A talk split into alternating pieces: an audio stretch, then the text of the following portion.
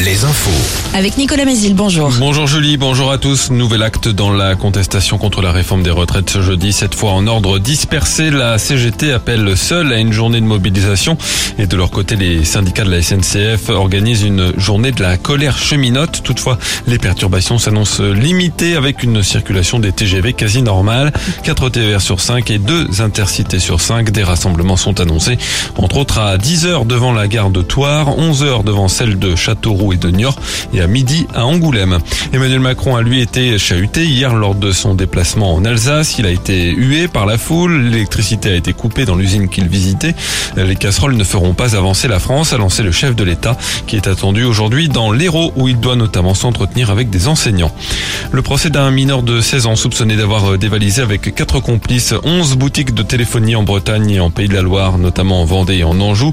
Une série de cambriolages commis en décembre et janvier dernier, montant du but au moins 70 000 euros. Ils ont tous été interpellés fin mars alors qu'ils revenaient de Roumanie.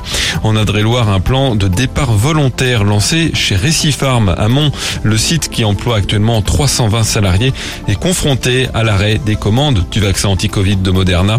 Un dispositif de rupture conventionnelle collective euh, concernant 95 postes est mis en place. Des départs qui se feront au mois de juin et juillet prochain. En Charente-Maritime, les fermetures euh, des des urgences pédiatriques des hôpitaux de Saint et de Saint-Jean d'Angély aujourd'hui et demain.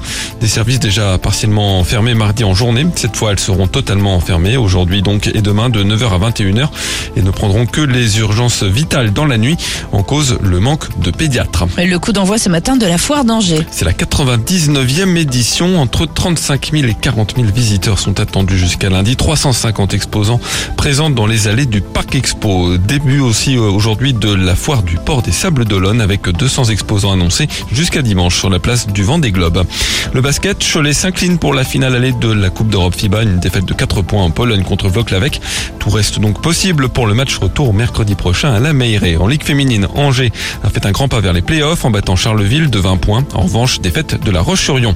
Et puis la météo toujours bien ensoleillée avec un peu de vent, les maxi en baisse 15 à 21 degrés sur la côte, le pic des grandes marées de ce mois d'avril aujourd'hui, coefficient 101 ce matin, 102 en fin de journée.